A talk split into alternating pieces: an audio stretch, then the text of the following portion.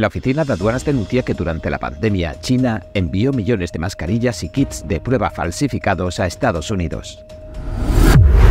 Texas acusa a Pfizer de distribuir a sabiendas medicamentos adulterados para niños. El luchador Conor McGregor declara que Irlanda está en guerra.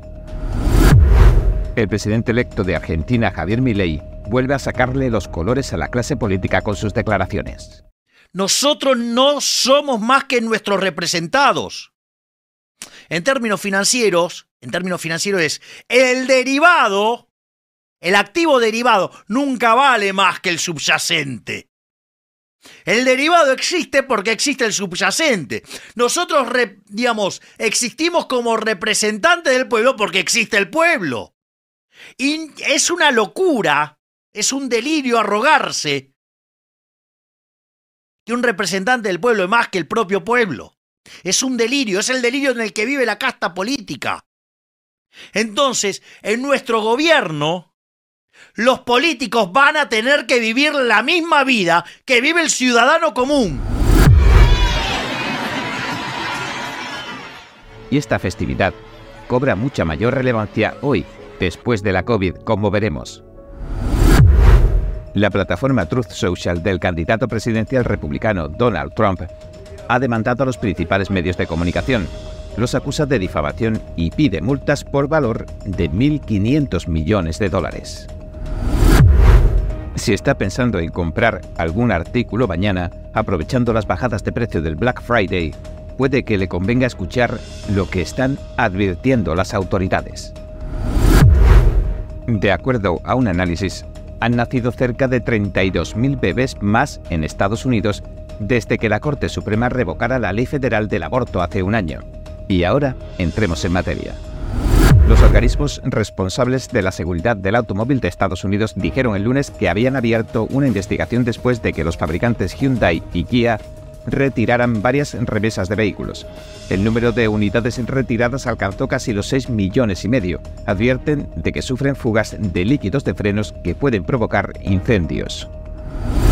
Un estudio reciente concluye que ya sea que se compre un vehículo eléctrico en Estados Unidos o que decida no comprárselo, lo va a acabar pagando igual. Las acciones se han disparado en Argentina, los mercados reciben con euforia al recién nombrado presidente electo, el libertario Javier Milei. La semana pasada tuvo lugar la Cumbre de Cooperación Económica Asia-Pacífico, APEC, que reunió a los líderes del Partido Comunista Chino Xi Jinping y al presidente de Estados Unidos, Joe Biden, y todo apunta a que el líder supremo chino logró su objetivo. Y ahora, entremos en materia. La Agencia Tributaria de Estados Unidos, el IRS, planea cobrar nuevos impuestos a los estadounidenses. Había fijado su nuevo objetivo en las decenas de millones de personas que ingresan más de 600 dólares con sus segundos trabajos, pero la reacción no se ha hecho esperar. Las energías renovables parecen encaminarse a un hundimiento al estilo Enron. Un capitalista de riesgo asegura que a día de hoy incluso la palabra sostenibilidad ha pasado a ser algo sombrío que se trata de evitar a toda costa. Hola gente libre, bienvenidos a En Primera Plana. El 51% de los productos COVID falsificados o de mala calidad proceden de China según un informe de la Oficina de Aduanas, han incautado unos 13 millones de mascarillas falsificadas y cerca de 200.000 kits de pruebas de la COVID-19. La Administración de Alimentos y Medicamentos de Estados Unidos, la FDA, ha publicado una lista con los nombres de las empresas y de los productos COVID fraudulentos que ha confiscado aduanas desde octubre de 2019 hasta septiembre del año pasado. Por ejemplo, en Cincinnati, en diciembre del año pasado, confiscaron más de 10.000 mascarillas quirúrgicas falsificadas etiquetadas como mascarillas 3M modelo 1860 en un envío procedente de China. En las cajas se leía fabricadas en Estados Unidos. Podrían haber alcanzado un precio en el mercado de más de 65.000 dólares sin mencionar el consiguiente riesgo para la salud. También en diciembre incautaron un cargamento desde Hong Kong con más de 6.000 mascarillas 3M falsas. Y en septiembre, en Chicago, incautaron otras 500.000 mascarillas N95 falsificadas que podrían haber alcanzado un precio total de cerca de medio millón de dólares en el mercado. El informe de aduanas también menciona que han emitido en un año un número récord de órdenes de liberación de retención. El objetivo es prohibir que se importen productos elaborados con trabajos forzados, es decir, con mano de obra esclava. La mayoría de estos productos provienen de China. el valor total de estos productos asciende a casi 50 millones de dólares. Entre las órdenes más llamativas contra la importación de trabajos elaborados con trabajos forzados, hace referencia al algodón, a las prendas de vestir, a los textiles y a los productos de tomate procedentes de la región de Xinjiang, en el extremo occidental de China. Beijing ha detenido a más de un millón de musulmanes étnicos, incluidos uigures, kazajos y kirguís, en campos de internamiento en Xinjiang. Los detenidos son sometidos a trabajos forzados, a torturas y a sesiones de adoctrinamiento político. El régimen comunista chino, en cambio, asegura que estos campos son centros de formación vocacional. También se han prohibido la importación de productos como la stevia de la región de Mongolia Interior después de numerosas denuncias por violaciones de derechos humanos. Robert Destro, exsecretario de Estado para la Democracia, los Derechos Humanos y el Trabajo, denunciaba hace un año que en China se estarían llevando a cabo un mínimo de tres genocidios contra los mencionados musulmanes étnicos, los budistas tibetanos y los seguidores de la meditación Falun Gong o Falun Dafa. Los cristianos no afiliados al Partido Comunista Gobernante también denuncian la persecución religiosa del régimen. El informe de aduanas concluye diciendo que también incautó más de 26.000 envíos con productos que violaban los derechos de propiedad intelectual de Estados Unidos. Y en todo momento China siempre consta como la principal fuente de dichas incautaciones. Estos productos tendrían un valor de mercado de más de 1.300 millones de dólares. También confiscaron decenas de billones en artículos falsificados como calzado, cinturones, carteras, etc. Los juguetes falsificados procedentes de China que se han incautado podrían valer alrededor de 1.300.000 dólares y estaban elaborados con sustancias tóxicas y metales pesados. Texas ha acusado al gigante farmacéutico Pfizer de fraude. El fiscal general del estado de la estrella solitaria, Ken Paxton, denuncia que Pfizer y uno de sus socios distribuyeron un medicamento para niños sabiendo que estaba adulterado. En la demanda señala que Pfizer y Tris Pharma distribuyeron el Kiliband XR y que sabían que este fármaco infantil, que está indicado para el trastorno por déficit de atención e hiperactividad o TDAH, no cumplía con los estándares de salud federales. Aunque la Administración de Alimentos y Medicamentos de Estados Unidos, la FDA, aprobó Kiliband en 2012, poco después el medicamento no pasaba las pruebas de control de calidad. Sin embargo, en lugar de investigar la causa como dictan las leyes, la empresa Tris cambió una y otra vez los métodos de prueba. Supuestamente trataba de generar resultados positivos, según dice la investigación de Paxton. En conclusión, Tris, que se hallaba bajo presión financiera, tenía que aumentar rápidamente la producción, y la aumentó, pero sin los controles adecuados. El medicamento es una sustancia peligrosa controlada. La FDA exige a los proveedores que se aseguren de mostrar un recuadro negro que advierta sobre el abuso y la dependencia y los posibles efectos secundarios como náuseas, vómitos o insomnio. Según la demanda, el TRIS contrató a analistas para falsear las pruebas. Ambas compañías ocultaron el supuesto fraude al punto de que el Kiliband XR se aprobó, las autoridades de Texas incluso lo metieron en la lista de preferidos del Medicaid. Los consumidores se quejaron ya en 2013 de una falta de efecto. Pfizer respondió culpando a los pacientes y cuidadores por supuestamente no manejar adecuadamente el medicamento. Aunque la FDA emitió avisos en 2014 y 2015, Pfizer y Tris siguieron fabricándolo y distribuyéndolo. En 2017 ya Pfizer retiró algunos lotes debido a fallas en las pruebas, después de que la FDA descubriera que habían violado algunas leyes federales. La demanda dice que Tris en ese momento aconsejó a Pfizer que retuviera todos los lotes hasta que se aclarara el asunto. Sin embargo, Pfizer presionó a Tris para que éste mantuviera el suministro. En 2018, Pfizer le vendió la filial que había desarrollado Kiliband a Tris. Kiliband, también conocido como metilfenidato, es un estimulante. Según un estudio de marzo, cada vez se están recetando a más niños y adultos con TDAH este tipo de estimulantes y, particularmente, se recetó mucho durante la pandemia. Según la demanda, tanto Pfizer como Tris violaron la ley de prevención de fraudes al Medicaid de Texas. El señor Paxton ahora pretende celebrar un juicio conjurado y que todas las cantidades en materia de pagos y beneficios de estos presuntos actos ilegales se le entreguen a Texas. También solicita más sanciones como una compensación de más de un millón de dólares. Pfizer y Tris no respondieron a las solicitudes de comentarios. El señor Paxton, un republicano, dijo en un comunicado lo siguiente. Pfizer y Tris ocultaron intencionalmente y no revelaron los problemas con Kiliband para recibir beneficios financiados por los contribuyentes a través de Texas Medicaid, defraudando al Estado y poniendo en peligro a los niños. Nuestra división contra el fraude civil en el Medicaid ha hecho un excelente trabajo para que estas compañías farmacéuticas tengan que rendir cuentas. Tras meses de protestas ciudadanas contra las fronteras abiertas, los irlandeses tomaron las calles de Dublín. Según el Irish Times, las protestas comenzaron después de que un extranjero al que se le ha concedido la ciudadanía irlandesa apuñalar a tres niños y a una de las cuidadoras que trató de protegerlos con su vida. El suceso ocurrió en las inmediaciones de una escuela de la capital irlandesa. Según el medio, varios centenares de personas comenzaron a darse cita en la escena del crimen después de que se publicara el suceso en las redes sociales. Ni las autoridades ni los medios han aclarado el país de origen del atacante que al parecer planeó una emboscada.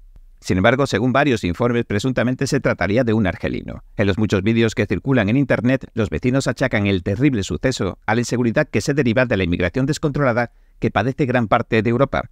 También circularon imágenes de autobuses abarrotados de inmigrantes que llegan a Dublín, donde los acoge uno de los hoteles, presumiblemente cercano al lugar de los hechos. Las protestas fueron volviéndose cada vez más violentas esa tarde a medida que caía la noche en Dublín. Entonces, grupos de alborotadores organizados aprovecharon las movilizaciones ciudadanas para provocar incendios y saquear varias tiendas de la capital. Las autoridades aclararon que estos delincuentes eran otro grupo que no tenía nada que ver con el primero, al que calificaron de extrema derecha y muy peligroso, formado por niños, ancianos y hombres. El atacante de unos 40 años apuñaló a una niña de 5 años en el pecho y a una de las cuidadoras que trató de proteger a los niños con su cuerpo, haciendo de escudo. Otros dos niños, uno de 5 años y una de 6, también resultaron heridos y fueron trasladados al hospital. El niño fue atendido y dado de alta rápidamente mientras que la niña permanece en el hospital.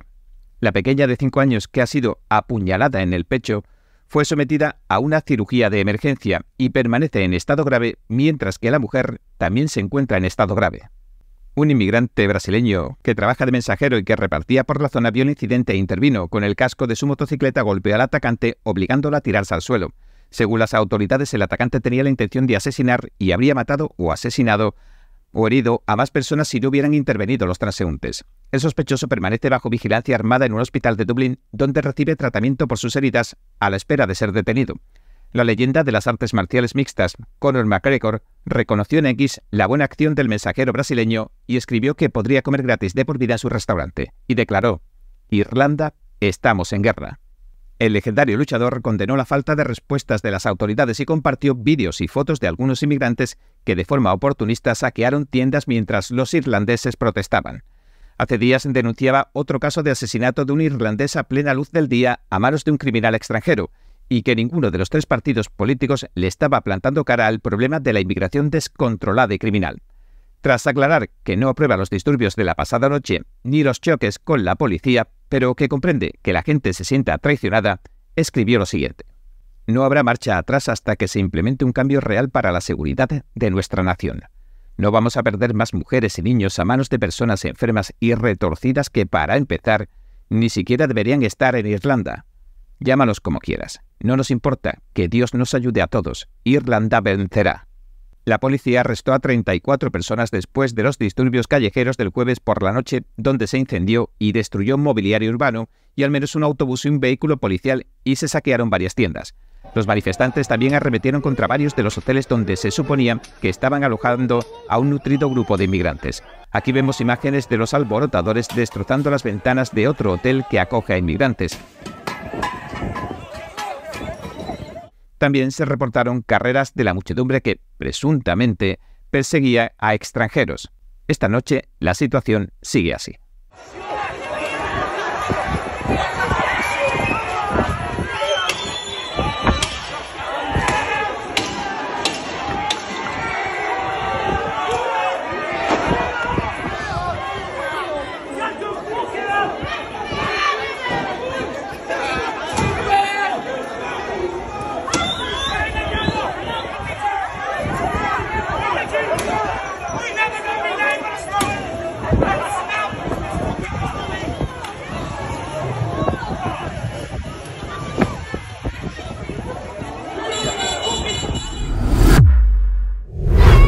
cata, te amo!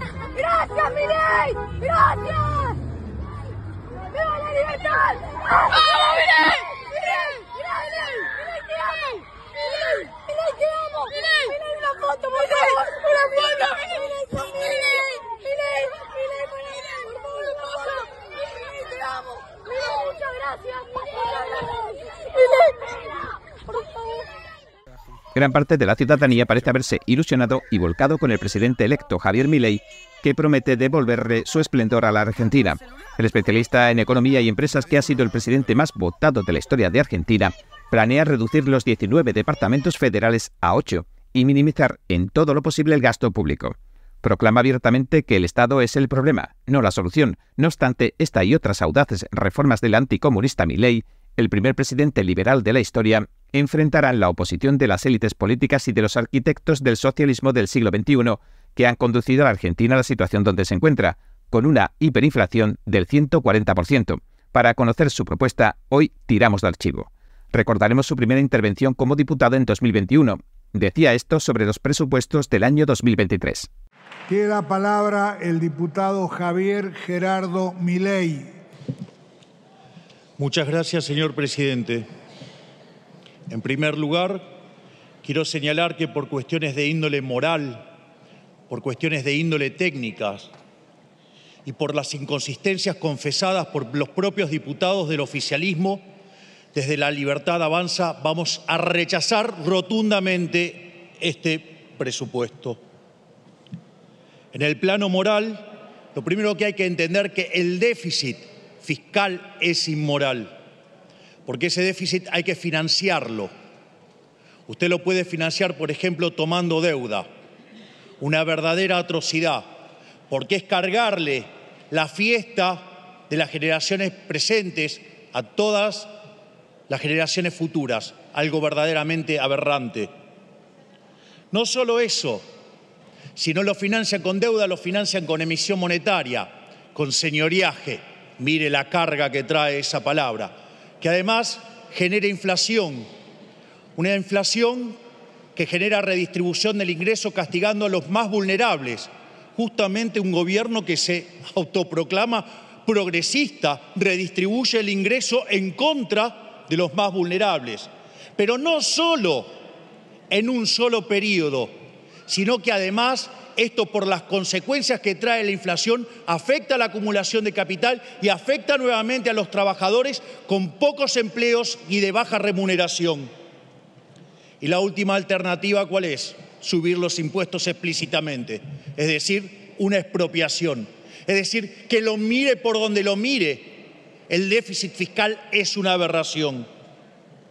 Ahora bien, cuando uno mira los números, el oficialismo dice que no hay ajuste. Sin embargo, ¿cómo es que mejoran entonces el resultado primario y el resultado financiero? Lo que está diciendo es una declaración, está gritando que son casta. Porque básicamente, mientras que se espera una inflación del 60%, el gasto público está aumentando 70%. Y eso ocurre a pesar del ajustazo sobre el sector privado en lo que tiene que ver con los subsidios a los sectores, digamos, que vinculan con el sector energético y el sector, digamos, de la luz y del gas. Pero no solo eso, porque eso no les alcanza. Además, aumentan los impuestos, por eso la recaudación crece cerca de un 80%, es decir, más inmoralidad, más impuestos, más violencia, más robo, pero todo contra el sector privado, porque la joda de la política sigue. Dado esto, quiero concentrarme ahora en la inconsistencia técnica más grosera que tiene este presupuesto ese supuesto de una inflación del 60%. ¿Dónde viven? Es decir, la inflación en Argentina vive continuamente acelerándose. Hoy, sí, si tomo la inflación de los últimos 12 meses, estamos en el 83%. Pero si tomo la inflación de los últimos tres meses, oscila entre el 100 y el 125%. Es decir, que la inflación en Argentina viene en un claro sendero de aceleración. Y eso tiene que ver por la monstruosidad de emisión monetaria, porque como señalaba Milton Friedman, la inflación es siempre y en todo lugar un fenómeno monetario, creado por un exceso de oferta de, de, dinero, ya sea o porque creció la cantidad de dinero, porque cae la demanda, o pasan como en Argentina las dos cosas a la vez. En ese sentido, tenemos primero un problema con la emisión pasada, dado que la política monetaria tiene un rezago de 18 a 24 meses, la monstruosidad de emitir 11 puntos del PBI durante los dos primeros años de este gobierno hoy hace que la inflación no la puedan parar de ninguna manera, porque eso ya ha sido jugado. Pero no solamente eso, tenemos problemas con la emisión presente, porque en el fondo, cuando ustedes miran el financiamiento de este déficit fiscal, se asume que el 75% de ese financiamiento va a ocurrir en el mercado interno. Ahora, cuando no logran financiarse, terminan emitiendo dinero, terminan haciendo desastre de emisión monetaria. ¿Y eso qué hace? Genera también inflación. Pero como si esto fuera poco, también tenemos el problema de las LELIX. Hoy las LELIX son el doble que la base monetaria. Y además, como si esto fuera poco, están pagando, porque están los mercados totalmente cerrados, tasas del orden del 100%. Esto quiere decir que las LELIX van a ser cuatro veces la base monetaria. Es decir, que lo más probable es que aún con una demanda de dinero estable, cosa que no se da en Argentina, y menos con estos niveles de inflación, la inflación podría empezar a viajar a niveles del 200% o más. Es decir, estamos al borde del cataclismo en materia inflacionaria. Pero claro, ¿qué problema hay? Digamos, si todo lo que hacen es inconsistente. Fíjense esto, las cosas dichas por los diputados del oficialismo, aun cuando no hubiera ninguno de estos elementos, ya con eso solo habría que rechazarlo. Lo primero que hicieron fue reconocer que estábamos en una situación absolutamente inestable, y vaya que la es, y sobre todo la demanda de dinero es absolutamente inestable, con lo cual acaban de confesar cuando iniciaron esta sesión que estábamos frente a un dibujo, frente a una mentira, frente a una mentira nefasta. Pero claro, no se quedaron con eso Además, se pusieron a hablar del crecimiento económico. Interesante, porque los procesos de crecimiento económico se miran en intervalos largos, pero claro, ahora encontraron que estamos 1% arriba que el máximo nivel de la serie que teníamos en 2011. ¿Sabe cuánto implica eso de crecimiento, señor presidente?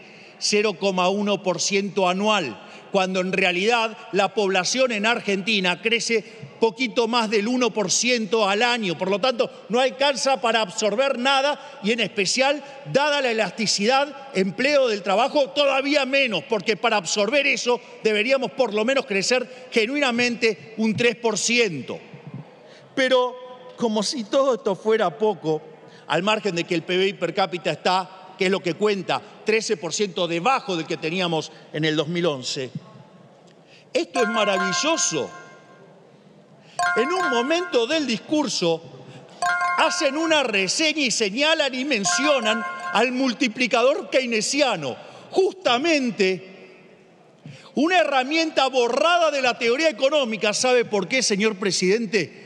Porque viola la restricción de presupuesto. Y nosotros mencionamos aquí, en este lugar, en una discusión por el presupuesto, una herramienta que lo viola. Verdaderamente esto es dantesco. Por eso, con todas estas inconsistencias, por los problemas morales, por los problemas técnicos y por la montaña de aberraciones que dicen ustedes mismos, nosotros vamos a rechazar a este mamarracho nefasto. Muchas gracias, señor presidente.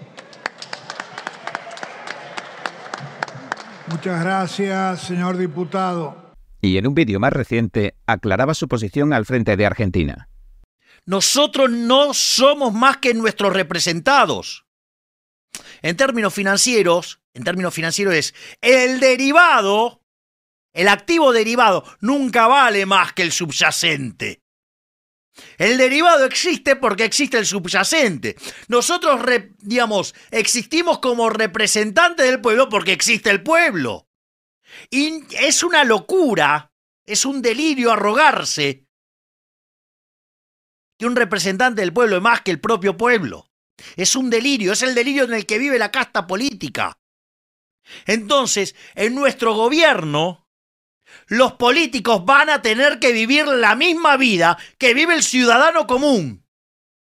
Van a tener que internalizar el resultado. Van a tener que internalizar el resultado. Y si se mandan macanas, no solo van a sufrir los argentinos de bien, van a sufrir más los políticos.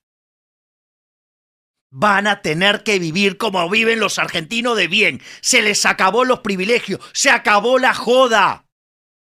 Y esto solamente lo puede hacer un outsider, lo puede hacer un tipo que viene de afuera, y no cualquier tipo de outsider, porque está llena la historia de outsider que se meten en estructuras preexistentes. Nosotros somos outsider, outsider, porque somos outsider sin estructura precedente, que la construimos para esto. ¿Para qué? Para sacarlos a patadas en el culo.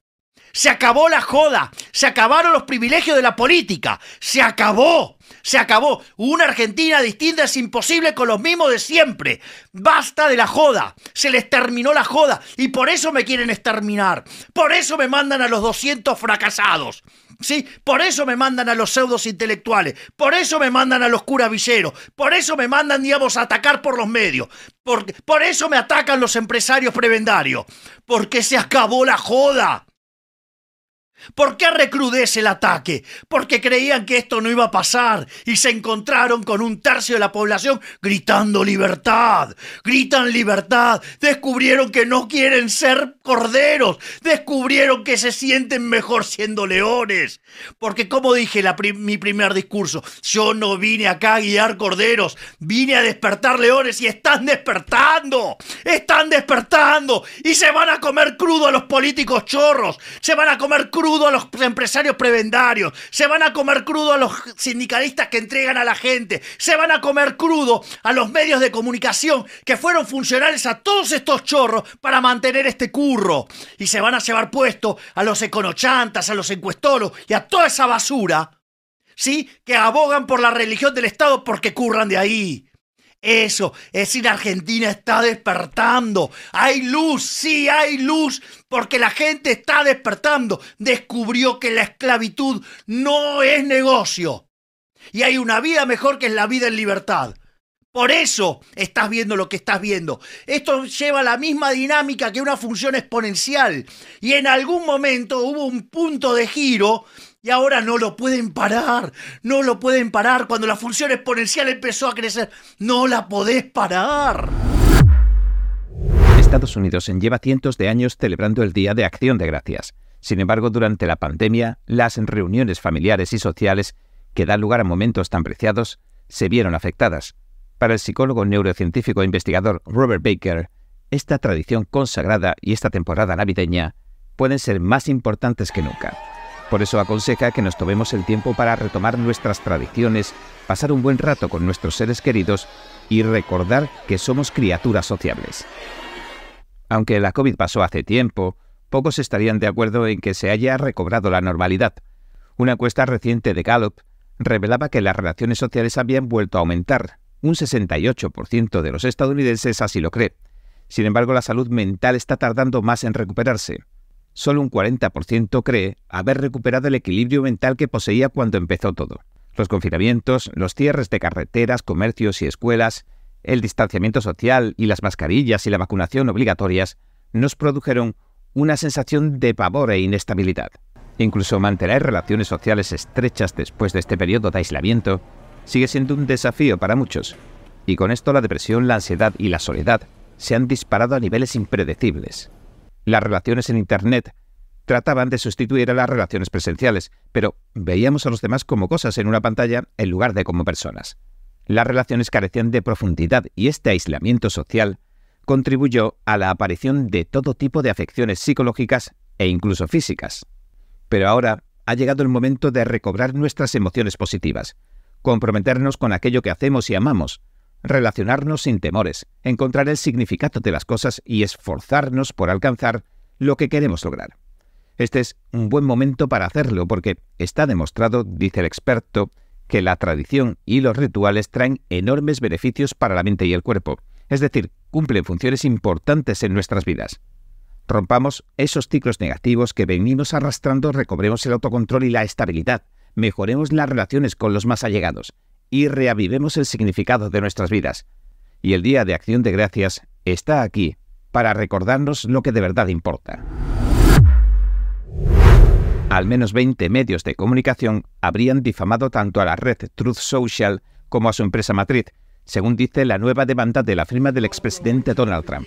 Estos medios informaron el 13 de noviembre que Trump Media and Technology Group, o TMTG, y Truth Social habían perdido 73 millones de dólares citando una presentación ante la Comisión de Bolsa y Valores de Estados Unidos. Sin embargo, esta cifra no aparece en ninguna parte de dicha presentación. Ahora, los acusan de difamación. Algunos corrigieron o actualizaron sus historias para reflejar el hecho de que la cifra era completamente falsa. De acuerdo a la demanda, sin embargo, ninguno se retractó de los artículos difamatorios o se disculpó públicamente o tomó ninguna otra medida para mejorar los daños que había causado. Hablamos de medios como The Guardian, Reuters, The Hill, Daily Beast, Axios, New York Daily News y CNBC. Reuters, por ejemplo, dijo que Truth Social había perdido 73 millones desde su lanzamiento a principios de 2022, según mostraba una presentación de valores el lunes, etcétera, etcétera. El New York Daily News informaba de prácticamente lo mismo, pero otros muchos de los medios acusados informaron, en falso también, que Truth Social había perdido 50 millones de dólares en 2022. En realidad, según la demanda, la empresa matriz de Truth Social, TMTG, ganaba 50 millones de dólares en 2022 cuando lanzaba Truth Social, Luego la compañía informó una pérdida de 23 millones de dólares el primer semestre de 2023. Antes de crear Truth Social, en 2021 TMTG perdió 59 millones de dólares en su primer año de funcionamiento, es decir, en total ha perdido alrededor de 32 millones de dólares. TMTG se prepara ahora para fusionarse con Digital World, un acuerdo que se anunció en 2022 y que todavía no se ha cerrado. El presidente Trump lanzaba su propia red social Truth Social después de que las principales plataformas de redes sociales como Twitter y Facebook lo excluyeran. Ahora, dice la demanda, estos informes falsos han perjudicado a la empresa y han mermado la capacidad que posee para recaudar capital. Los inversores tras los informes en los medios han puesto tierra de por medio. Además, todos los acusados utilizaron la misma cifra, 73 millones de dólares, lo que indica que hubo, según el informe, un ataque deliberado, malicioso y coordinado contra TMTG y Truth Social. Y los medios publicaron la información falsa a pesar de saber que era falsa o con un desprecio imprudente por la verdad.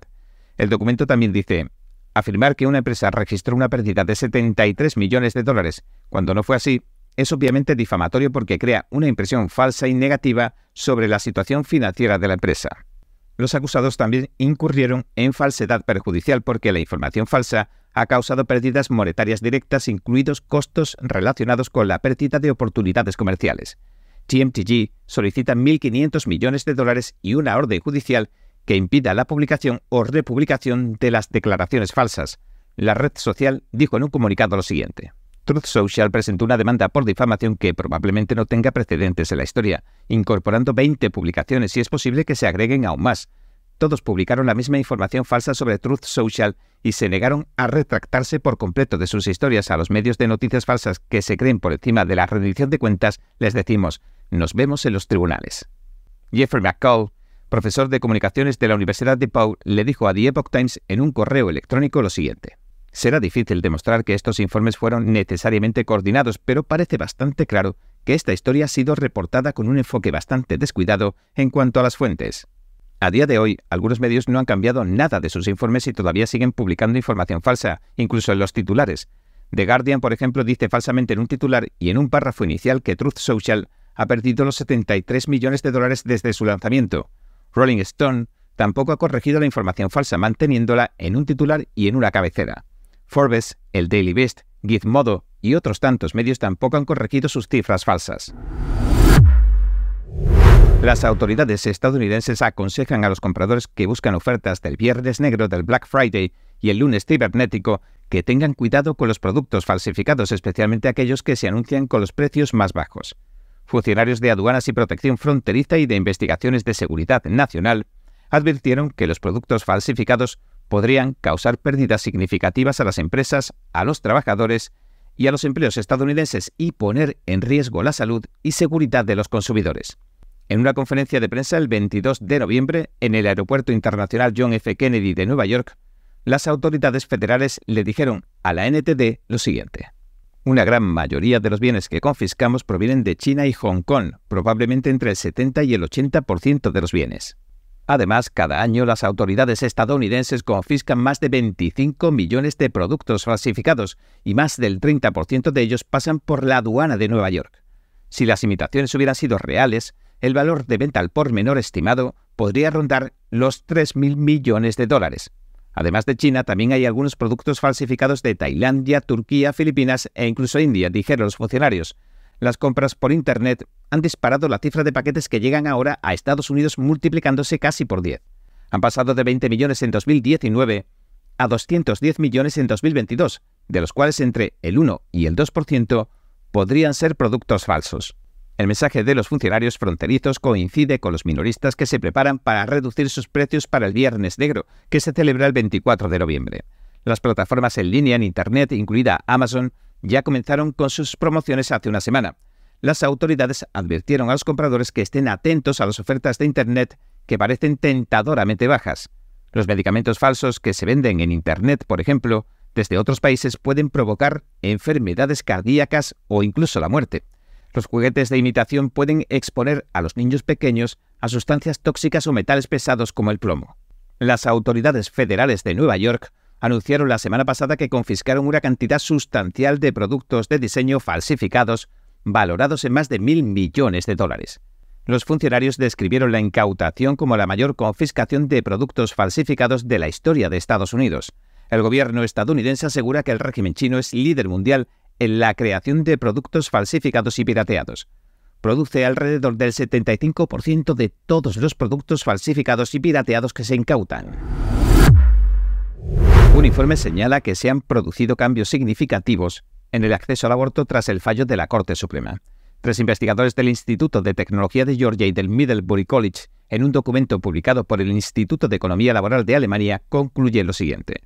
Nuestro análisis principal indica que en los primeros seis meses de 2023 los nacimientos aumentaron en un promedio del 2,3% en los estados que aplicaban prohibiciones totales del aborto en comparación con el grupo de control en estados donde el derecho al aborto seguía protegido. Esto representa aproximadamente 32.000 nacimientos anuales más debido a las prohibiciones del aborto. Los investigadores llegaron a sus conclusiones basándose en datos de nacimientos mensuales de los Centros para el Control de Enfermedades, los CDC, desde enero de 2005 hasta junio. Según los expertos, esto representaría la transformación más profunda del aborto en Estados Unidos en 50 años. El informe indica que cuanto más largas sean las distancias en automóvil hasta las clínicas de aborto, más aumentan las tasas de natalidad. Los investigadores notaron que disponer de píldoras abortivas en Internet era un factor en algunos de los estados con más prohibiciones. En los 14 estados en estos, el informe estima que entre una quinta y una cuarta parte de las personas que querían abortar no lo hicieron debido a las prohibiciones legales. El informe también mostró un aumento considerable en las tasas de natalidad entre las mujeres hispanas, un 4,7%, y entre las mujeres de poco más de 20 años, un 3,3%. El grupo de defensa conservador Family Research Council de Washington emitió un comunicado diciendo que los niños que todavía no han nacido necesitan que se los proteja urgentemente, y añadió lo siguiente. Los datos de los TDC muestran que seis mujeres y 625.978 bebés no nacidos perdieron la vida a causa del aborto legal e inducido. Esta cifra es sin duda una subestimación, lo cual es devastador, ya que cada una de estas mujeres y cada uno de estos bebés tienen una dignidad y un valor incalculables. Los fabricantes de automóviles coreanos Hyundai y Kia han retirado varias series del mercado desde 2016. Aducen a problemas con el sistema de frenos antibloqueo, los ABS, y a problemas con las unidades de control electrónico hidráulico que fabrica el mismo proveedor de piezas. La Administración Nacional de Seguridad del Tráfico en Carreteras dijo que ha abierto una auditoría. Quiere evaluar los defectos, las soluciones y si se produjeron incumplimientos en la presentación de informes. Ambos fabricantes se han mostrado dispuestos a cooperar por el bien de clientes y empleados. En septiembre, los fabricantes de automóviles coreanos retiraban del mercado estadounidense un total de 3,37 millones de vehículos debido al riesgo de incendios en los motores. Les decían a los propietarios que estacionaran lejos de edificios y estructuras hasta que los repararan por completo. Los fabricantes de automóviles explicaron que las fugas internas del líquido de frenos pueden provocar un cortocircuito eléctrico que, a su vez, podría provocar un incendio. Hyundai dijo en septiembre que tiene informes de 21 incendios y otros 21 incidentes térmicos desde 2017. Kia tiene informes de al menos 10 incendios confirmados e incidentes con derretimientos. Hyundai informó de que el módulo ABS también puede perder líquido de frenos internamente y provocar un cortocircuito. Las sucursales estadounidenses de Hyundai y Kia acordaron en noviembre de 2020 que pagarían una multa civil récord. Abonaron 210 millones de dólares por no haber retirado a tiempo 1,6 millones de vehículos con problemas de motor. Además, informaron de manera inexacta sobre ciertos asuntos. Un informe concluye que el precio verdadero de los vehículos eléctricos estaría enmascarando. Existe una letanía de subsidios, transferencias y otros tantos gastos que se estaría trasladando a los estadounidenses que ni siquiera poseen vehículos eléctricos. De hecho, esto indicaría que no van a poder cumplirse las predicciones y que dentro de poco los vehículos eléctricos no serán más baratos que los de gasolina, como se anunciaba. El nuevo estudio sostiene que los costos socializados de los vehículos eléctricos pueden sumar hasta 48.000 dólares por vehículo durante su vida útil, la cual se estima en unos 10 años. No son solo los subsidios del gobierno, el estudio señala también los enormes consumos de electricidad de las recargas cada vez mayores. Estas son cantidades que no pagaría el comprador, sino todos los estadounidenses en forma de impuestos. Según un informe de Cox Automotive, el precio de venta medio de un vehículo eléctrico nuevo ha bajado más de 10.000 dólares este año. Hace un año rondaban los 65.000 dólares. Por otra parte, publicaciones como Bloomberg y el New York Times llevan mucho tiempo prediciendo que debido a los incentivos del gobierno, la competencia y la caída de los precios de las materias primas, los vehículos eléctricos van a volverse más baratos que los vehículos con motor de combustión interna, antes de lo esperado, decían. Los precios de venta actuales también reflejan en gran parte los descuentos que están aplicando los vendedores. Los lotes que no se han vendido se les están acumulando los concesionarios, como explicamos hace algunos días. El doctor en Ciencias e Ingeniería Brent Bennett, coautor del estudio de la Fundación de Políticas Públicas de Texas titulado Expectativas sobrecargadas, desenmascarando los verdaderos costos de los vehículos eléctricos, le dijo al Epoch Times que un vehículo eléctrico promedio con un precio de unos 53.000 dólares, costaría en realidad unos 100.000 dólares si estos subsidios incluyeran en el precio de venta minorista del automóvil, en lugar de socializarse entre el resto de nosotros, dijo. Es decir, estos 48.000 dólares por vehículo eléctrico los pagarían muchos estadounidenses que no pueden permitirse un vehículo eléctrico. Dado que el ingreso promedio de un comprador de vehículos eléctricos es de 150.000 dólares o el doble del ingreso medio de un hogar de 75.000 en Estados Unidos, esto representa una transferencia sustancial de riqueza de los estadounidenses menos pudientes a los estadounidenses más ricos. El señor Bennett también dijo lo siguiente. Dentro de los 48.000 dólares está lo que consideramos costos socializados para el contribuyente, para otras personas en su área de servicio público o para los vehículos de gasolina. Estos costos incluyen unos reembolsos de los impuestos federales y estatales a los compradores de vehículos eléctricos de hasta 7.500 dólares por vehículo. También los costos del mantenimiento de las carreteras, que los conductores de vehículos eléctricos no pagan. Y los costos de las recargas de la red eléctrica que se distribuyen entre los consumidores en forma de facturas de electricidad más altas.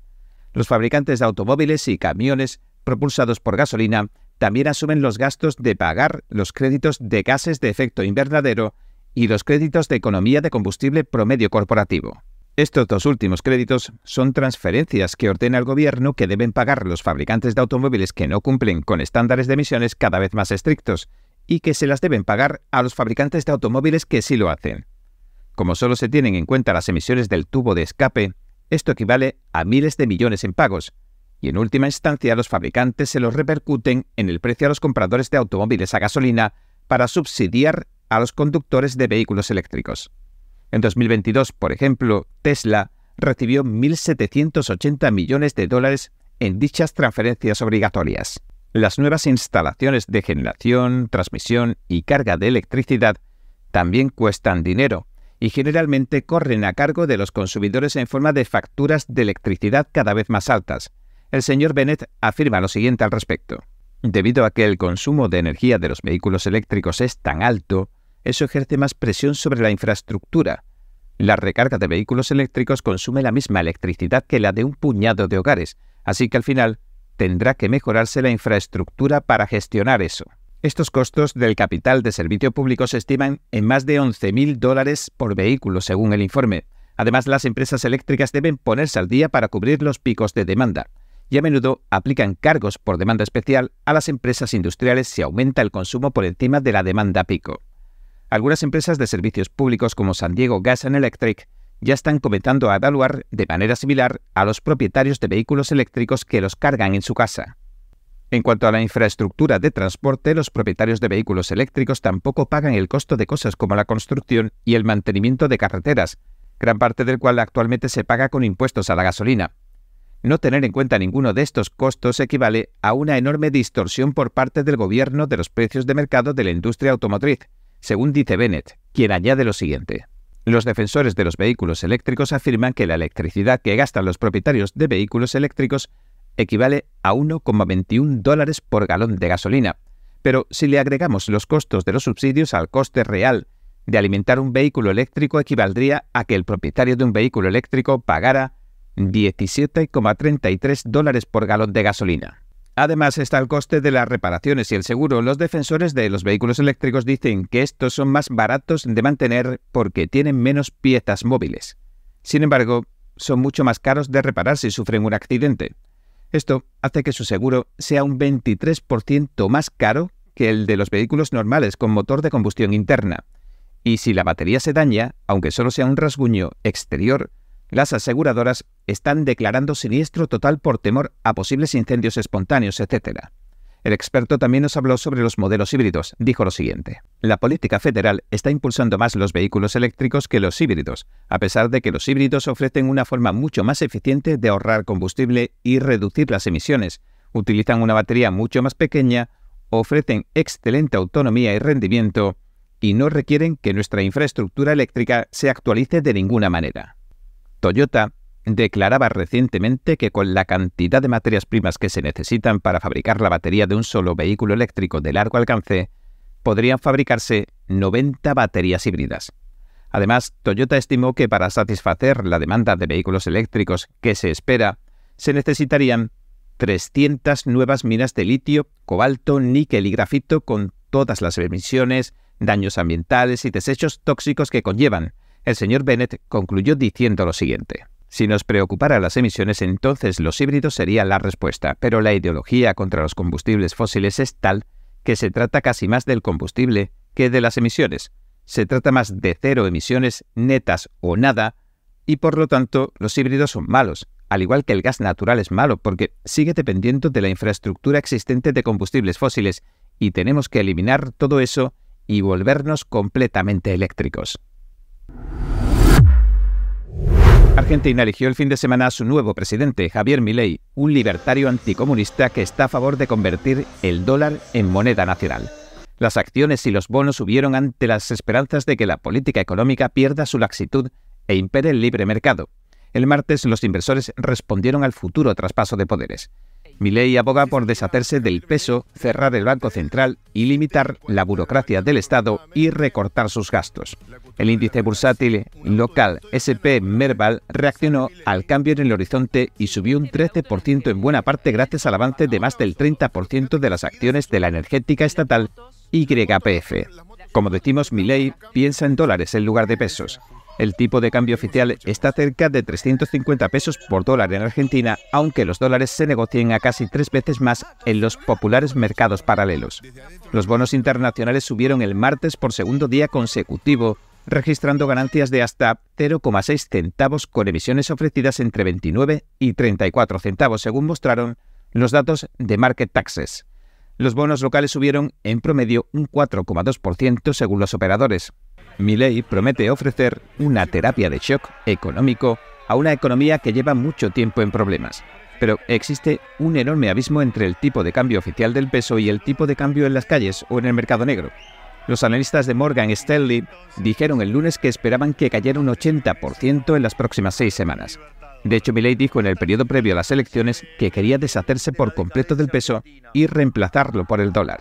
Las acciones de los bancos argentinos que cotizan en Estados Unidos conocidas como recibos de depósito, también se han recuperado. Los bancos del grupo Superville subieron otro 3,5%, así como otros bancos como el Banco Macro, el Banco BBVA Argentina y Grupo Financiero Galicia cerraban con un alza de entre un 17 y un 24% el lunes. Milei, que asumirá el cargo el 10 de diciembre, no se refirió a la dolarización en su primer discurso, lo que generó dudas sobre la rapidez con la que podría eliminar por completo el peso ha prometido un cambio económico total para la asediada economía argentina, donde la inflación es del 143%. Milei también ha criticado con dureza, en el periodo previo a las elecciones, al régimen de China, calificándolo de asesino. Y criticó al Brasil del presidente convicto Lula da Silva pese a ser otro de los principales socios comerciales de Argentina. Es la primera vez que un libertario va a ocupar el cargo de presidente de una nación en toda la historia. Así que todo está por ver, todo está sobre la mesa. Aquí les dejo por su trascendencia el discurso íntegro que ofreció después de ganar la presidencia Milley.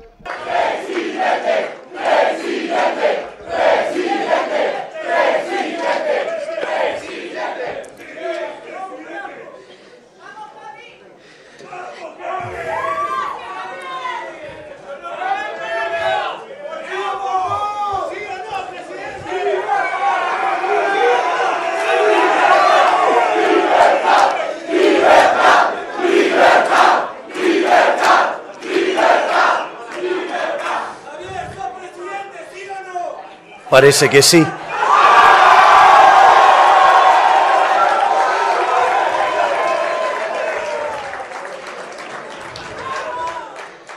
Buenas noches a todos, a todos los que están aquí presentes, a los que están en la calle también festejando y sobre todo buenas noches a todos los argentinos de bien porque hoy comienza la reconstrucción de Argentina.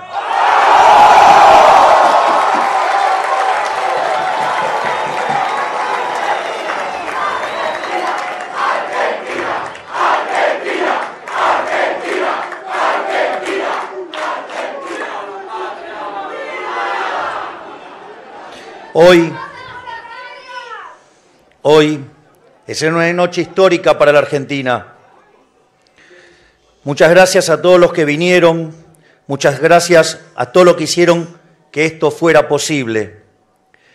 Gracias al equipo que viene trabajando hace dos años para transformar la Argentina y para lograr el milagro de tener un presidente liberal libertario. Muchas gracias.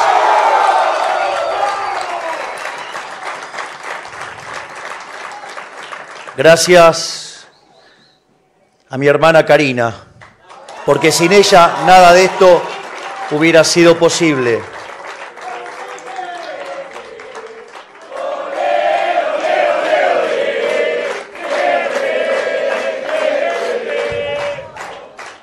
Además, también quiero agradecerle a ese gigante que me ha acompañado a lo largo de todo este proceso, ese gigante que suele mantenerse en la oscuridad, que se llama Santiago Caputo y es el verdadero arquitecto de esto junto al jefe.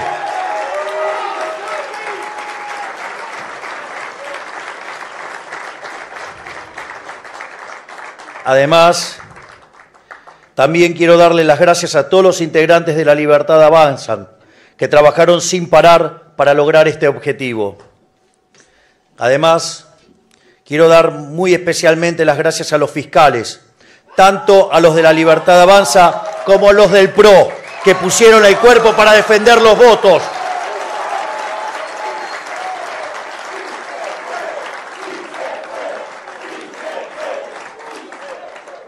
Porque dijimos que los votos estaban, pero había que cuidarlo. Y vaya que los cuidaron. Muchísimas gracias, fiscales.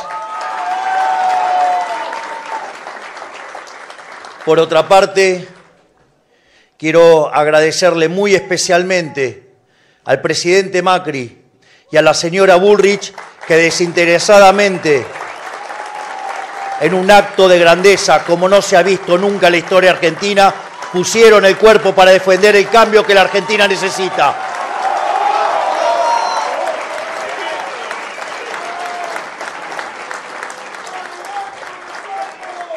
Quiero decirle a todos los argentinos que hoy comienza el fin de la decadencia argentina.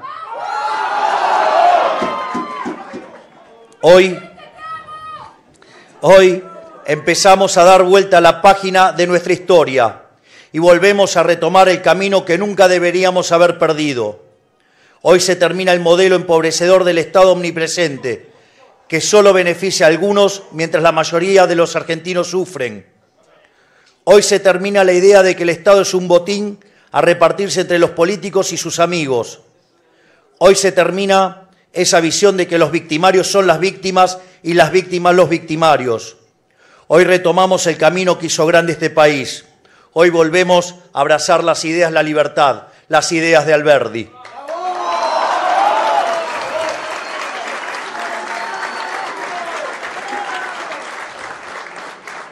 En definitiva, las ideas de nuestros padres fundadores, que hicieron que 35 años de ser un país de bárbaros pasáramos a ser la primer potencia mundial. Esas ideas se basan en tres premisas muy simples.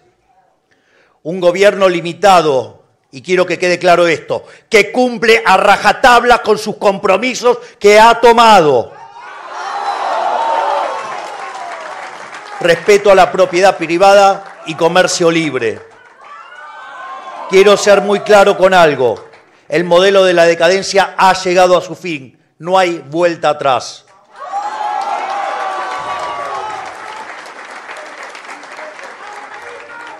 Los resultados de este modelo están a la vista de todos. De ser el país más rico del mundo, hoy somos 130. La mitad de los argentinos son pobres y el 10% es indigente. Basta del modelo empobrecedor de la casta. Hoy volvemos a abrazar el modelo de la libertad para volver a ser una potencia mundial.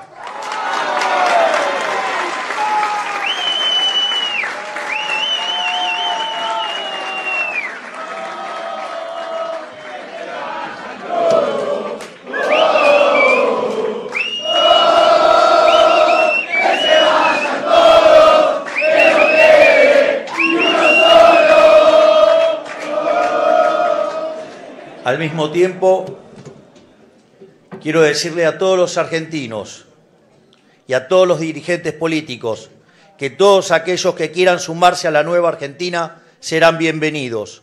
No importa de dónde vengan, no importa qué hayan hecho antes, no importa qué diferencia tengamos. Estoy seguro que es más importante lo que nos une que lo que nos separa, porque eso es lo que va a hacer que pongamos de pie a la patria y volvamos a ser una potencia.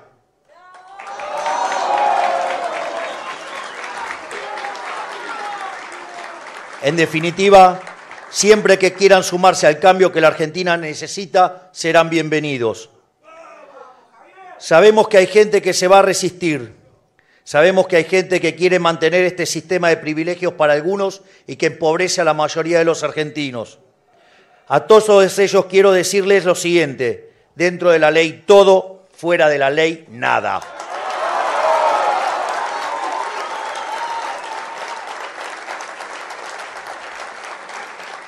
En esta nueva Argentina no hay lugar para los violentos, no hay lugar para los que violan la ley para defender sus privilegios. Vamos a ser implacables con aquellos que quieran utilizar la fuerza para defender sus privilegios. Al gobierno queremos pedirle que sea responsable, que entiendan que ha llegado una nueva Argentina y que actúen en consecuencia, que se hagan cargo de su responsabilidad hasta el final del mandato del 10 del 12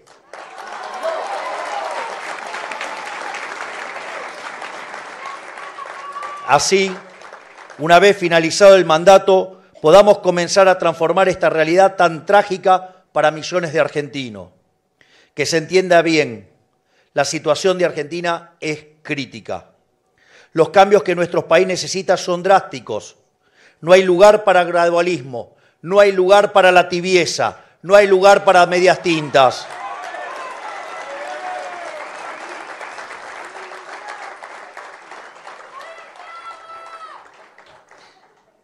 Si no avanzamos rápido con los cambios estructurales que la Argentina necesita, nos, dirigimos derecho a la peor crisis de toda nuestra historia. Es fundamental que todos aquellos que queremos volver a abrazar las ideas de la libertad trabajemos juntos a partir del 10 de diciembre y podamos darle respuesta a una sociedad que ha sido abandonada por la clase política las últimas décadas. Tenemos problemas monumentales por delante la inflación, el estancamiento, la falta de empleo genuino, la inseguridad, la pobreza y la indigencia. Problemas que solo tienen solución si volvemos a abrazar las ideas de la libertad. Problemas que solo tienen solución si aquellos que queremos una Argentina distinta trabajamos juntos. A todos aquellos que nos están mirando desde fuera de la Argentina, quiero decirles que la Argentina va a volver a ocupar el lugar en el mundo que nunca debió haber perdido. Nuestro compromiso es...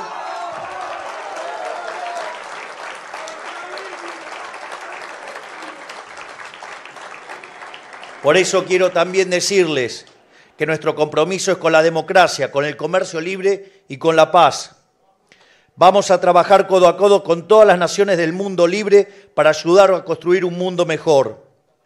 Hoy es una noche histórica, no por nosotros, sino porque se ha terminado una forma de hacer política y comienza otra.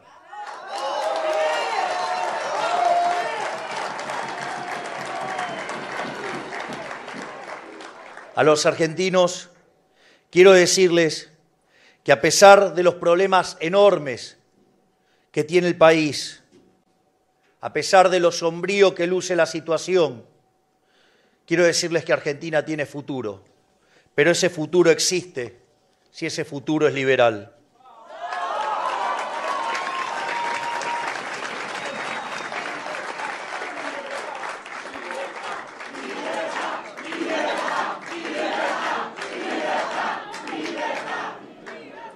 No venimos a inventar nada, venimos a hacer las cosas que la historia ha demostrado que funcionan.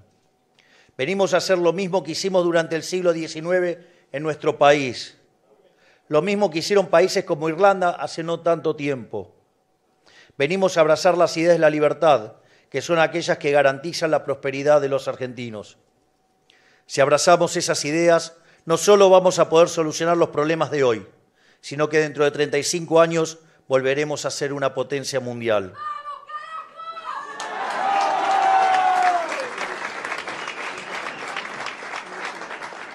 Sin lugar a dudas, hoy vamos a festejar.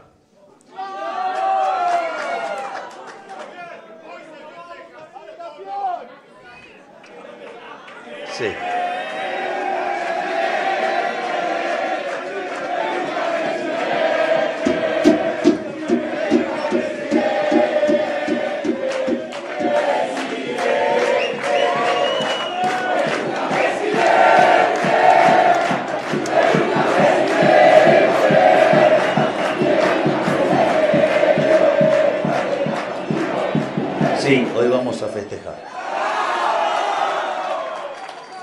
Pero también es cierto que mañana, desde primera hora de la mañana, nos pondremos a trabajar para que el 10 de diciembre empecemos a traer las soluciones que los argentinos necesitan. Por lo tanto, quiero dar las gracias a todos por el enorme trabajo, por acompañar, por creer en que se puede, ¿Cuántas veces habremos dicho y nos hemos cansado de repetir que la victoria en la batalla no venía de la cantidad de soldados, sino de las fuerzas que vienen del cielo?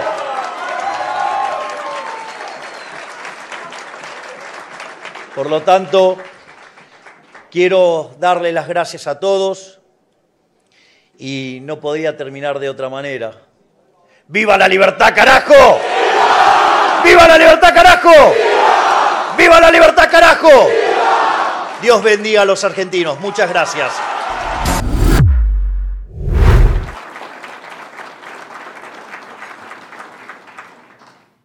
La comunidad empresarial estadounidense que agasajó al asiático con una cena en San Francisco le dio la bienvenida no con una, sino con tres ovaciones de pie. El líder ha obtenido concesiones de la política estadounidense a cambio de la promesa de cooperar. A la mañana siguiente, el jueves, el gobierno de Estados Unidos retiraba de la lista de sanciones comerciales al Instituto Forense de Seguridad Pública chino. Estaba penalizado desde 2020 por la presunta violación de los derechos de los musulmanes uigures a gran escala. Para los más críticos, esta anulación de la sanción ha enviado un claro mensaje a Beijing. Las listas de Estados Unidos son negociables. Algunos también han comenzado a cuestionar si la administración Biden ha disminuido la presión sobre el asunto del genocidio que estaría perpetrando el propio régimen chino contra sus líderes. En este marco, un portavoz del Comité Selecto sobre China de la Cámara de Representantes, que dirigen los republicanos, dijo que la medida no solo ha perjudicado la credibilidad de la lista de sanciones de Estados Unidos, sino también la imagen de Estados Unidos como autoridad moral. El líder supremo Xi sugirió que China quería coexistir pacíficamente con Estados Unidos. Le dijo a los líderes empresariales que China estaba dispuesta a ser un socio y un amigo de Estados Unidos. Sin embargo, algunos de los más críticos no se fían. Lo que sí parece quedar claro es que China reconoce que sigue necesitando mantener una relación amistosa con Estados Unidos y con Occidente para progresar económicamente. También el jueves el presidente Joe Biden, al término de su encuentro con su homólogo chino, hizo hincapié en que ambos países se comprometían a colaborar en diversas áreas para beneficiarse mutuamente.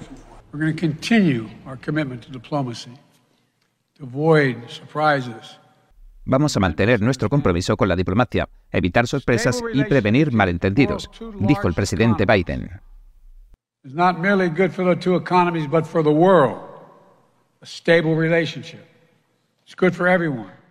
El dirigente aseguró que esta colaboración también proporcionará estabilidad a todo el planeta sin embargo, a pesar de los acuerdos en algunas áreas, Washington y Beijing están lejos de coincidir en puntos de tensión significativos. Aunque se ha acordado reabrir el diálogo militar, no se ha acordado ninguna reunión, así que esto podría quedar muy lejos, dice Robert Ross, el profesor de Ciencias Políticas del Boston College, quien añade que de producirse tampoco se sabe si sería sustancial.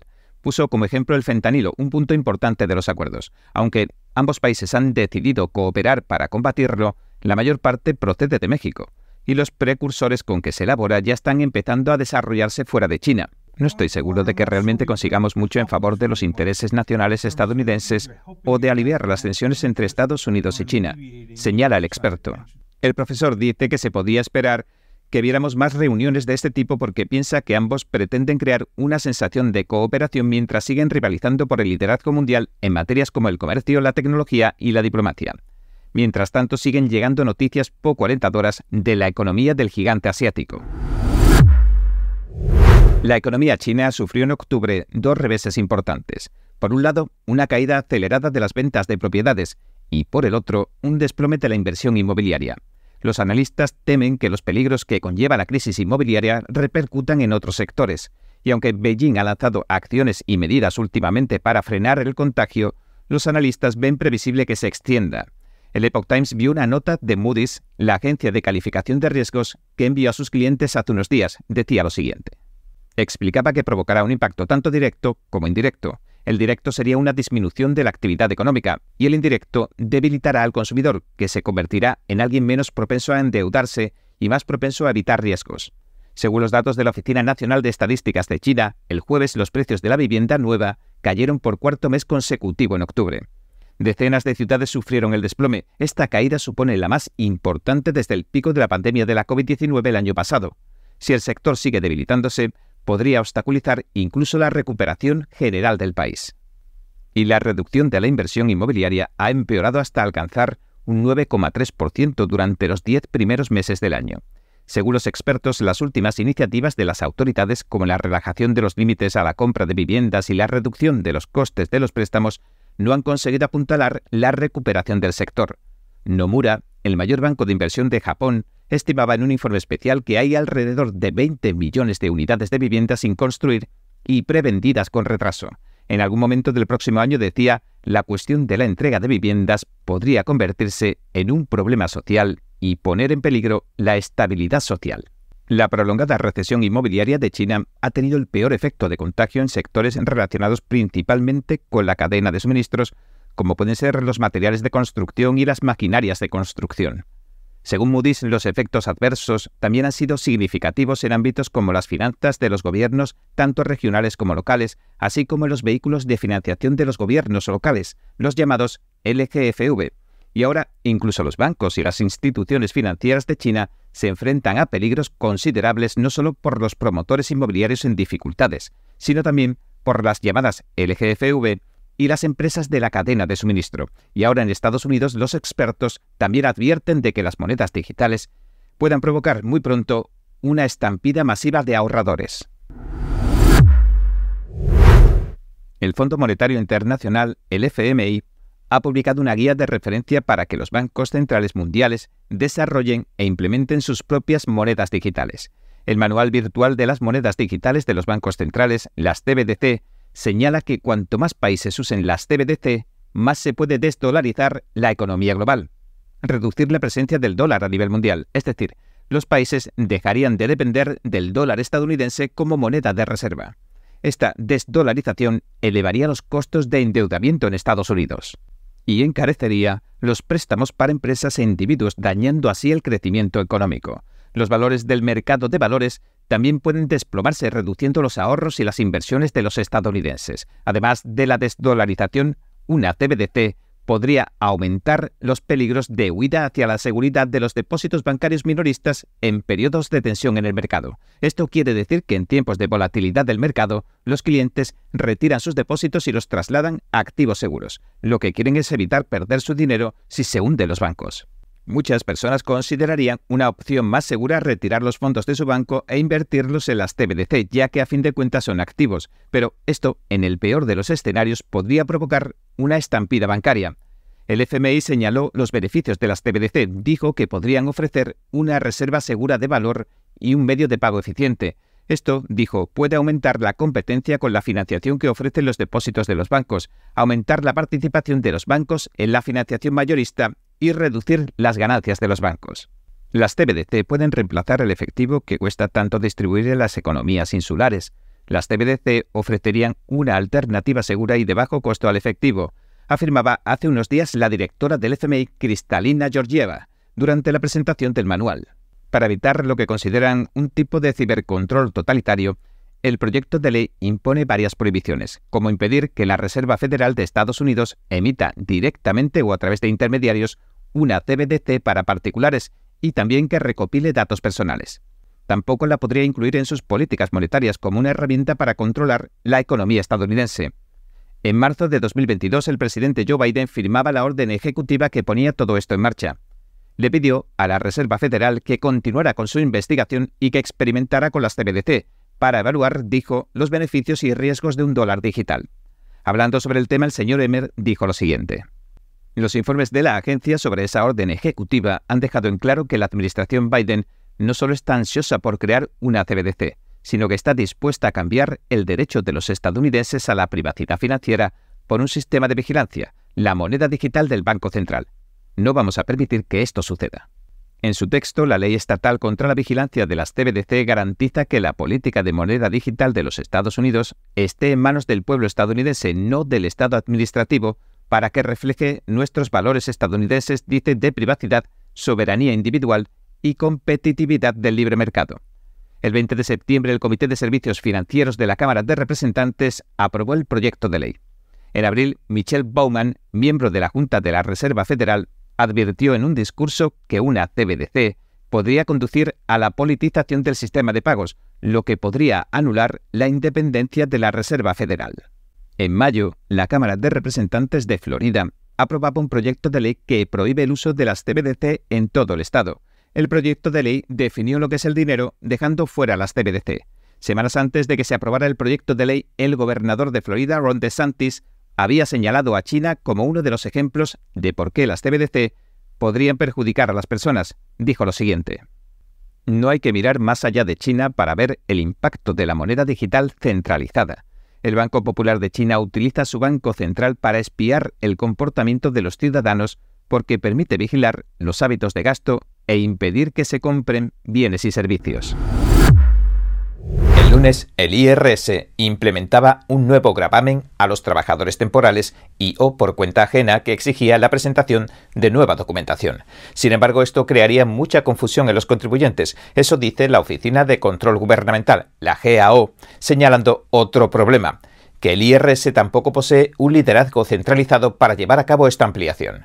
A partir de este año, la nueva norma exigía que las redes de pago de terceros como PayPal, Venmo, Amazon y Square emitieran el formulario 1099K si un usuario recibía más de 600 dólares en ventas brutas de transacciones de bienes y servicios en un solo año. Antes, el umbral de ventas brutas superaba los 20.000 dólares, así que muchos contribuyentes que desarrollan actividades laborales secundarias como la venta online y trabajos freelance y que nunca han recibido el formulario 1099K lo recibirían este año. La GAO advertía hace días de lo siguiente. Por ejemplo, es posible que algunos de estos contribuyentes no sepan cómo calcular los beneficios o las pérdidas y no entiendan la información que figura en el formulario. Esto les pone en peligro de declarar incorrectamente sus ingresos al IRS o de no cumplir con sus obligaciones fiscales. El IRS calculaba que la nueva normativa daría lugar a la presentación de 44 millones de formularios 1099K en 2024. Esto supondría un aumento de aproximadamente 30 millones de formularios. Sin embargo, la GAO alertaba de que la agencia tributaria no dispone de un plan para analizar estos datos, así que ni siquiera podría llegar a comprender la carga que le iba a suponer este cambio a los contribuyentes. Además, señala los desafíos a los que se iba a enfrentar el IRS con la gestión de estas declaraciones informativas, en las que también intervienen terceros, como pueden ser empresarios, compañías y bancos. Estas entidades adjuntarían el formulario W2 de los salarios de los empleados. Las redes de pago, por su parte mencionadas, presentan el formulario 1099K. A continuación, en teoría, los programas de verificación del IRS usarían toda la información para identificar posibles fraudes e incumplimientos de los contribuyentes. Sin embargo, según el informe de la GAO, el IRS carece de líderes que tomen decisiones estratégicas sobre las declaraciones. Y añade lo siguiente. Por ejemplo, el IRS no ha analizado exhaustivamente las declaraciones informativas para determinar si sus características, por ejemplo los plazos, satisfacen sus necesidades. Y aunque las declaraciones informativas se pueden verificar con los programas del IRS, ninguna oficina es responsable de coordinar estas iniciativas. El Comité de Medios y Arbitrios del Congreso criticaba a los demócratas por grabar a los estadounidenses de a pie con esta nueva norma fiscal. Dijo en un comunicado de prensa el 16 de noviembre lo siguiente.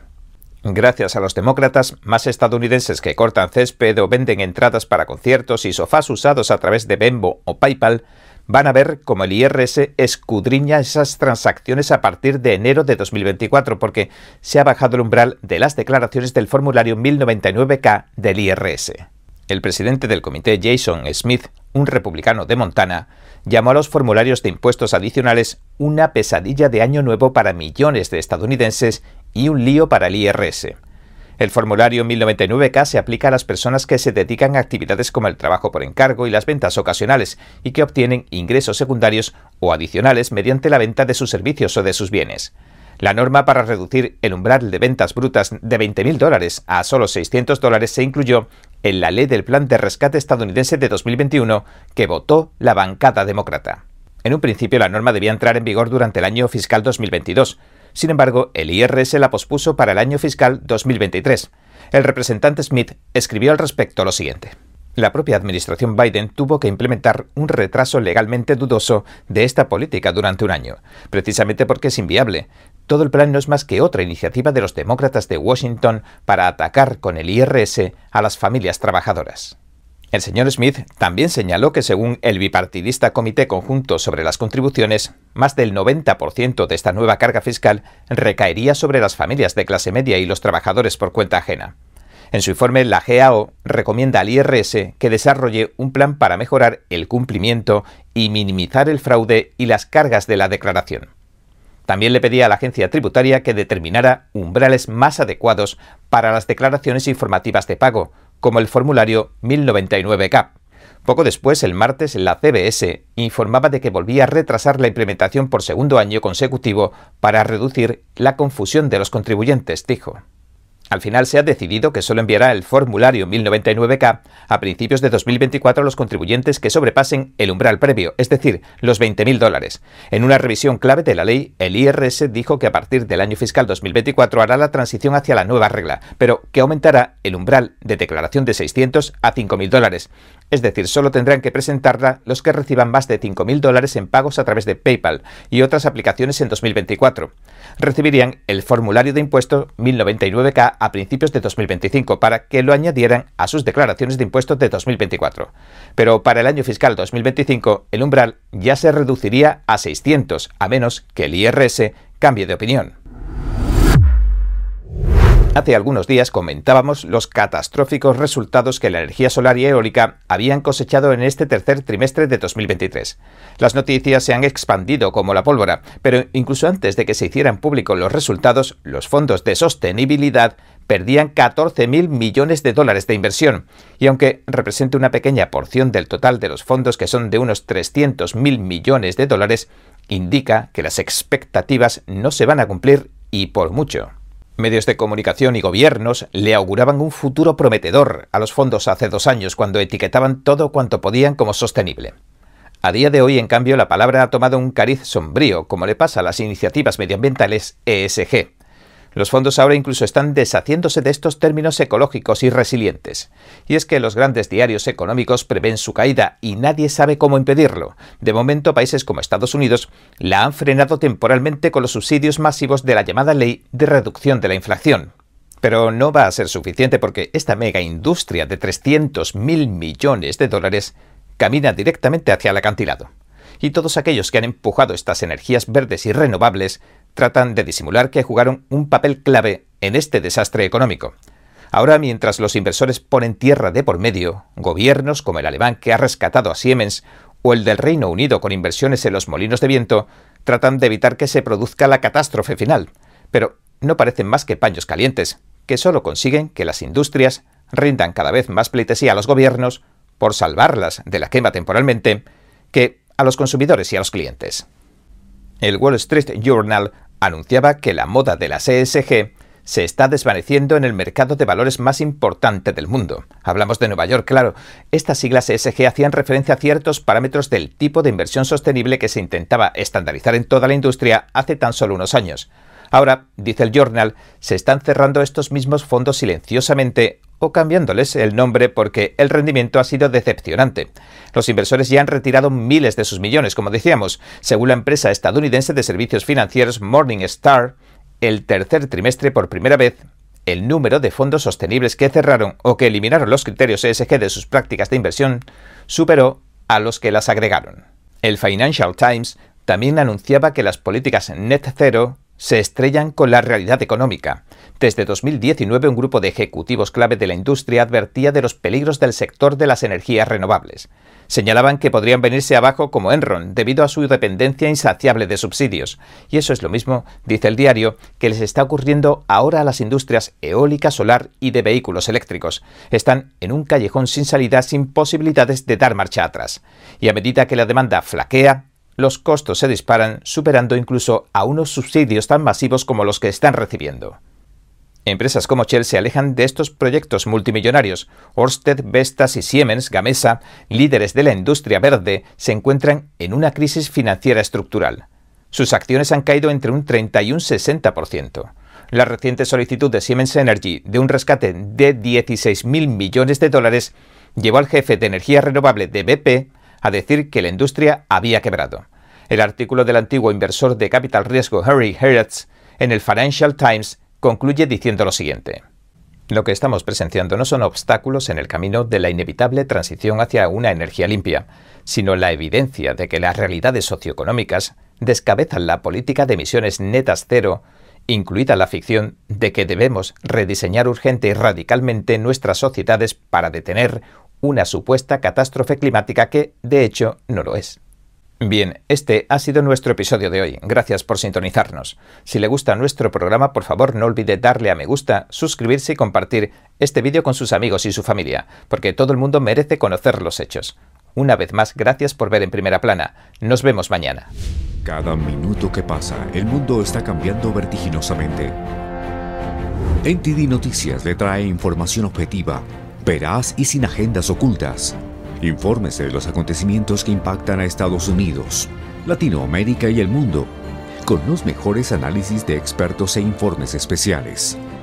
NTD Noticias, periodismo independiente con los temas más relevantes que muchos medios no se atreven a reportar.